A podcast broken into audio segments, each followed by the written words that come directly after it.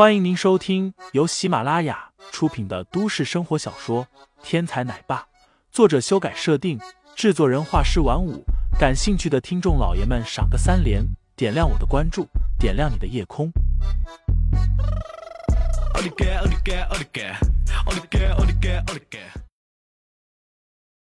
第二十五章，女儿国下。林飞心中嘀咕了一句。韩新宇心里对他是什么情感，他可是一清二楚。一个恨不得把他掐死吃肉的家伙，怎么可能这么好心给他搭配美女？林飞心里琢磨了一下，忽然开口道：“我选其他部门的可不可以？”白子梅心中一愣，这个家伙表面看起来贪婪好色，内心的警惕性竟然这么高。不过他很快就镇定了下来。选其他部门也可以，只要那个人同意就行。那就了，回头我亲自把他请过来。林飞松了一口气，在他的心目中已经有了一个合适的人选。前台的陈月，这个人绝对不是韩新宇安排的内部人，自己把弄过来正合适。林飞和白子梅正说着话，忽然外面传来一阵哭泣的声音。白子梅抬头。只见两个销售员带着哭腔向自己走来。白姐，你可要给我们做主啊！那个环球集团拿了我们的货，现在账期到了，他们不给我们结账，说我们姿色不够，不配从他那里结账。一个销售员上前哭诉：“一个环球集团而已，竟然敢侮辱我白子梅的人，还反了他们了。走，我跟你们去看看。”到底是谁敢欺负我白子梅的人？白子梅啪的一拍桌子，妩媚退去，单脚踩在椅子上，霸气尽显。自从坐上销售总监的位置，还从没有人敢这么欺负她白子梅的人。让我去吧。林飞在一旁出手拦住了白子梅。身为曾经的王者，林飞第一时间察觉到了其中的阴谋的滋味。正常的公司如果不想给钱，都会给出各种各样的借口来推脱。但是像这样直接开口侮辱人的非常少见。韩氏集团在明珠市也是鼎鼎有名的大公司了，对方明知道这样，还敢这么大放厥词，必然有所图谋。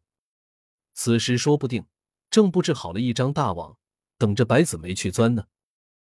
如果对方单单对付白子梅还好。如果目标是韩新宇或者韩新雪呢？林飞既然想到了，就一定要调查清楚。你，白子梅面露狐疑之色。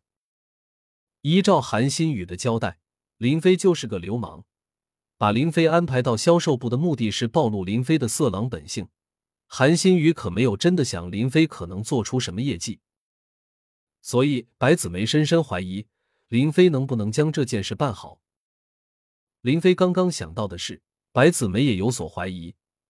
不过他现在执掌一方，自有一股霸气，这种时候自然要为自己的员工出头。白姐，这是谁？一名员工看着林飞道：“他是咱们部分新来的员工，叫做林飞。”白子梅随口解释：“林飞是男的。”让他去更合适。那名员工马上建议道：“林飞更是一拍胸脯，你放心，要账这种粗活交给我来就行了。环球集团可不是什么小公司，他的背后可有黑道家族蒋家的影子。”白子梅解释道：“你放心吧，新官上任三把火，我虽然不是什么大官，但是要个账还是没问题的。”林飞拍着胸口保证：“好吧，你还用带什么人吗？”白子梅问道。“我会带我的助理去，回头让他回来办手续就好了。”林飞头也不回的下楼去了。白子梅安抚好两名员工，然后将情况给韩新宇做了汇报。由他去。韩新宇迟疑了一会儿，只回复了三个字：“可是。”环球公司可是在蒋一南的名下。白子梅一脸担心的接受。无妨，如果一个环球公司就把他难住了，那么他也就不配待在韩氏集团了。韩新宇冷静的回答。白子梅无语，不知道韩新宇为何如此自信。如果你搞不定环球，那就乖乖的离开我韩家吧。韩新宇心中冷冷的道。另一边，林飞下楼之后，直接来到了前台。肖老婆，你昨天的话还算数吗？什么话？陈月故意装傻。嗯，看了你是同意了，那现在跟我走吧。我跟公司申请，你已经是我的助理了。林飞不由分说，拉起陈月就走。我是前台，怎么会是你的助理？陈月一边挣扎一边说道：“那你打个电话问问你的上级。”林飞一脸坦然。听众老爷们，本集已播讲完毕，欢迎订阅专辑，投喂月票支持我，我们下集再见。